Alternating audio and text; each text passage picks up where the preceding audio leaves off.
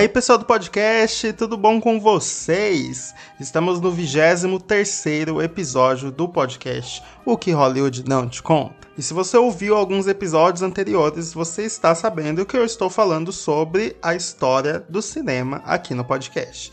No primeiro episódio, o episódio 20, eu conto como foram os primeiros experimentos com o cinema, os primeiros equipamentos também usados e agora eu vou dar continuidade e vou falar sobre um dos caras mais importantes do cinema mundial. Isso mesmo, Georges Méliès é um dos caras mais importantes da história do cinema e é considerado como o pai da ficção científica, e você vai entender por quê. Então vem conhecer um pouquinho mais sobre esse cara, como eu sempre falo aqui, apertem os cintos e ajustem os fones, que o programa vai começar. E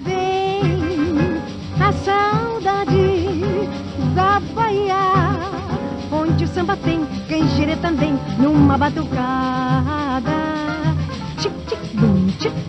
Marianne Georges Jean Méliès eu espero ter pronunciado certo, eu acredito que não, porque o cara é francês, eu não sei falar francês.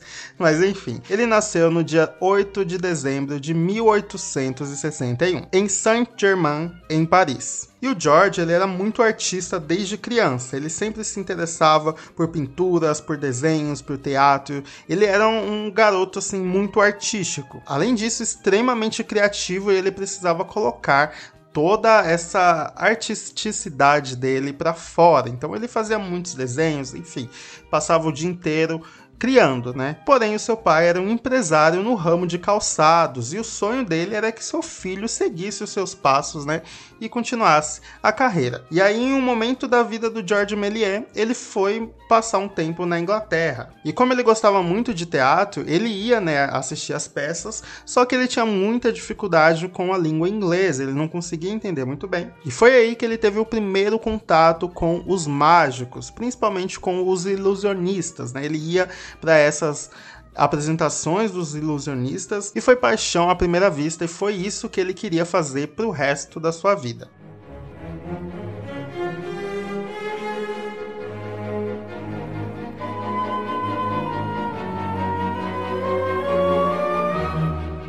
E aí, quando ele voltou para Paris, os planos dele era estudar na escola Belas Artes. Porém, ele teve que mudar os seus planos porque o seu pai exigiu que ele trabalhasse né, no ramo do, dos calçados com ele e ele acabou obedecendo e trabalhou por um bom tempo nesse ramo. Até que o seu pai faleceu e aí ele viu que era o momento de ele se dedicar à paixão da sua vida, que era a mágica, que era a arte. Então ele decidiu vender tudo do pai dele para comprar o teatro que ele costumava frequentar, que era o teatro Robert Houdin. Então agora ele tinha um espaço para ele criar o que ele quisesse, ele tinha um teatro só dele. E foi o que ele fez. Ele criou um teatro de variedades, né, que na época era um, um teatro com várias peças e com muitos temas e muitas coisas. Acontecia de tudo lá. Então o teatro tinha peças, claro, mas também tinha espetáculos de mágica, de ilusionismo, enfim, tinha de tudo. E tudo isso entre 1889 a 1895. E ele era um cara, como eu falei, extremamente criativo e ele se reinventava o tempo inteiro,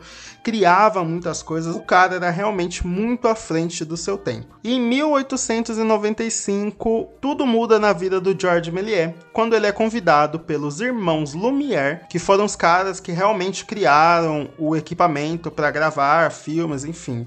Esses caras são também extremamente importantes para a história do cinema.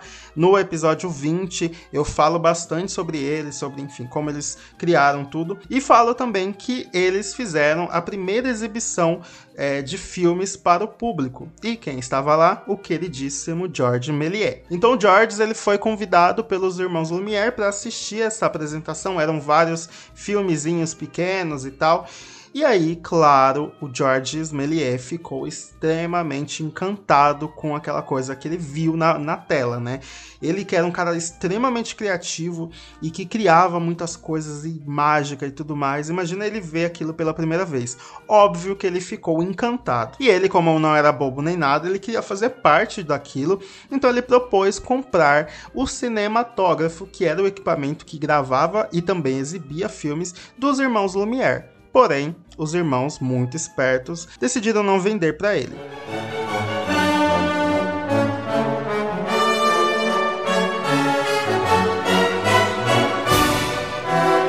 Mas você acha que o George ele desistiu? Óbvio que não. Então ele decidiu comprar um equipamento semelhante com o concorrente, chamado Robert William Poe. O equipamento não era bem um cinematógrafo, não é, tinha as mesmas funções, mas gravava. Então ele comprou esse equipamento e ele mesmo aprimorou esse equipamento e fez com que ele se parecesse o máximo possível com um cinematógrafo. Então agora ele gravava e também exibia. Então agora o Georges tinha a faca e o queijo na mão. Ele tinha o equipamento para gravar filmes e tinha onde ele podia exibir, que era o próprio teatro dele, e foi isso que ele fez. Então ele começou a gravar vários filminhos, várias coisas, cenas pequenas e começou a exibir no seu próprio teatro. Como eu falei, né? Era um teatro de variedades, então tinha de tudo, tinha peças e tudo mais, e aí tinha, claro, um espaço para filmes. E foi aí que o Georges pensou: e se eu comprar um espaço grande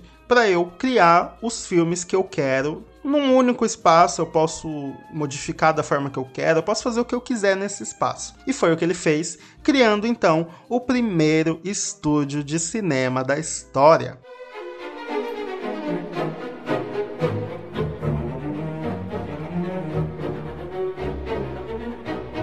Ele investiu muito dinheiro e acabou comprando um espaço gigantesco e construiu como se fosse uma estufa, como se fosse um, uma casa ali de vidro para ele poder gravar dentro e tudo mais. E aí, como tinha, enfim, era realmente uma casa, podia chover, que não ia danificar, enfim, não ia atrapalhar nada. Só que a grande sacada dessa estufa é que o teto se abria. Ele fez um mecanismo, uma tecnologia lá que o teto se abria e ele podia aproveitar a luz do sol para gravar. Então o cara foi um gênio, assim, ele realmente criou um estúdio de cinema. E com a ajuda da sua esposa, a Jeanne Dalcy, que também era sua musa inspiradora, ela estava em vários filmes dele e tudo mais, os dois começaram a criar muitos filmes, gente, muitos mesmo, fazer vários experimentos o cara realmente é, bugou, assim, ele expandiu a mente, ele abriu o terceiro olho, ele fez de tudo, assim, que você possa imaginar para o cinema. Ele foi responsável por vários métodos usados até hoje, como, por exemplo, o stop action, que é quando a câmera para de gravar em um momento em que um personagem está em movimento, e aí ele volta a gravar depois e o personagem já sumiu ou já está em outra posição e tudo mais. É como se fosse você gravar a pessoa pulando e aí você volta a gravar e aí a pessoa caiu a pessoa sumiu. Então era esse efeito especial que a gente vê até hoje, né? Enfim, das pessoas des desaparecendo. Foi o George Méliès que acabou criando. Sem falar também nas imagens em alta velocidade, então os personagens correndo, né? E ele queria ter a, a sensação de que os personagens corressem mais rápido, se movimentassem mais rápidos. Então ele fazia esse efeito especial e também a ilusão de personagens duplicados, né? O mesmo personagem aparecendo em dois espaços ali diferentes é, o personagem cortar a cabeça e aparece somente a cabeça do personagem. Enfim, o cara era um ilusionista, então ele usava isso no cinema. Então foi o cara que criou a ficção científica, criou os efeitos especiais, criou tudo, gente.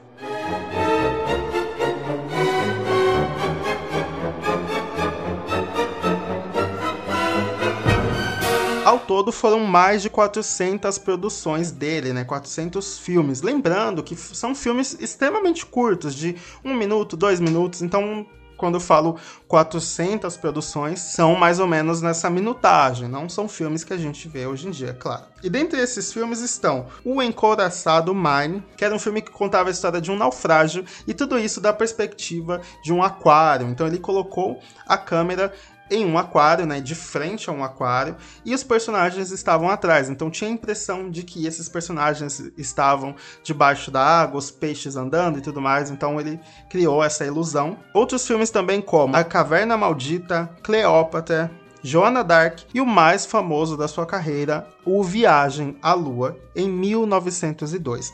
Você muito provavelmente já viu em algum lugar a imagem de uma lua que tem um rosto e um foguete em um dos seus olhos, né? Enfim, cegando a lua. Essa imagem pertence ao filme Viagem à Lua do Georges Méliès, que inclusive essa é a imagem da capa do episódio aqui do podcast. Muitos desses filmes acabaram infelizmente se perdendo ao longo da história. Eu vou explicar um pouquinho depois o porquê, mas enfim, alguns deles, na verdade muitos deles, você encontra no próprio YouTube. Tem muita coisa lá legal legal e, como eu falei, são é, filmes extremamente curtos, então dá para você assistir super rapidinho e é muito divertido. Mas enfim, outra invenção que também o Georges Méliès acabou criando é o filme colorido. Gente, dá para imaginar em 1800, começo de 1900, já existindo filme colorido? Gente, não dá, não dá para imaginar como esse cara foi perspicaz. O que ele fazia? Ele simplesmente pintava os rolos de filme à mão, cena por cena. Então, por exemplo, tinha uma cena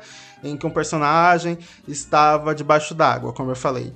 Ele ia lá, cena por cena, pintava de azul todas as, as partes ali do mar, pintava os personagens e tudo mais.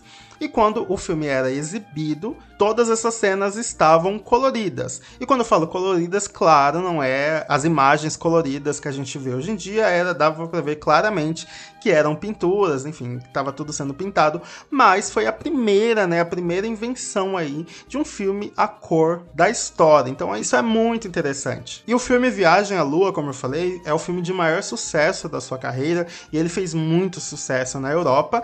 E quando ele foi levado para os Estados Unidos, que era onde o cinema estava bombando também, ele foi pirateado, gente. No episódio 5 eu conto a história de Hollywood, e lá eu falo que Hollywood ela surgiu em cima dos filmes sendo pirateado, e o filme Viagem à Lua foi um desses casos. Então, alguém pegou o filme do Viagem à Lua e levou para os Estados Unidos sem pagar o Georges Méliès. E lá ele fez muito sucesso, o filme fez muito sucesso, foi um sucesso de bilheteria e infelizmente o Georges Méliès acabou não recebendo absolutamente nada por esse filme lá.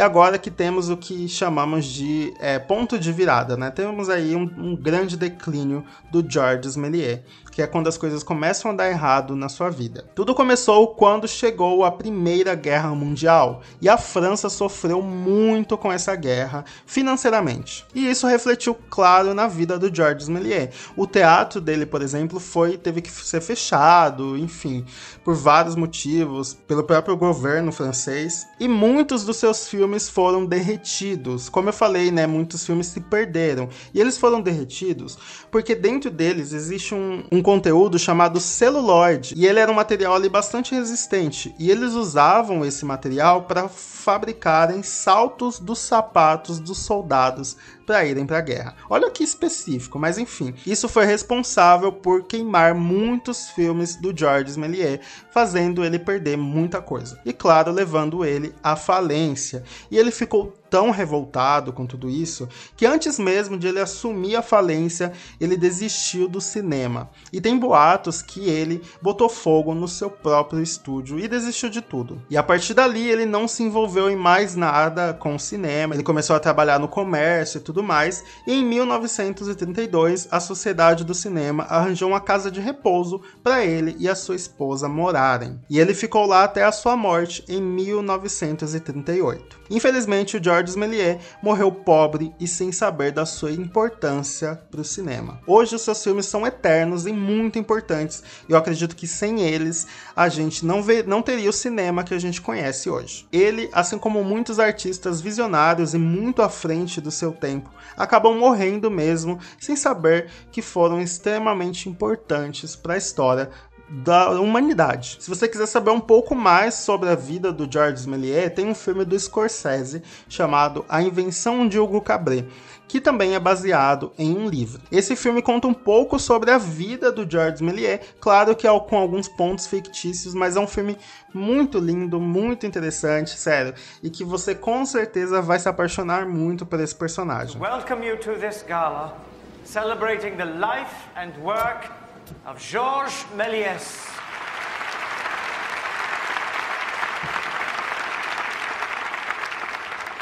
For years, most of his films were thought to be lost. Indeed, Monsieur Méliès believed so himself. E claro, para você ver as fotos das pessoas que eu falei aqui, dos filmes que eu falei aqui, corre lá no Insta, arroba Hollywoodcast, que é o Insta do podcast. Lá eu vou fazer um post só com as fotinhas do George, da mulher dele, dos filmes que ele fez e tudo mais. Você vai poder ver tudo por lá. Então é isso, esse foi o episódio do George Méliès, um cara extremamente importante para a história do cinema aqui com certeza deve ser lembrado. Eu quero saber de vocês, eu, eu, peço sempre aqui que vocês deixem o feedback de vocês, tanto no post, pode me chamar na DM. É muito importante ter esse retorno de vocês para saber se vocês estão gostando, se eu estou fazendo certo, enfim, quais episódios futuros vocês querem também, se vocês quiserem dar dicas, enfim. Vai ser muito, muito importante para mim. Me sigam também no meu perfil pessoal, arroba Caco Caruso, e eu tenho um canal no YouTube sobre cinema, Caco Caruso lá também. E é isso, se cuidem e até o próximo episódio. Tchau! E para terminar, o vocês devem cantar o.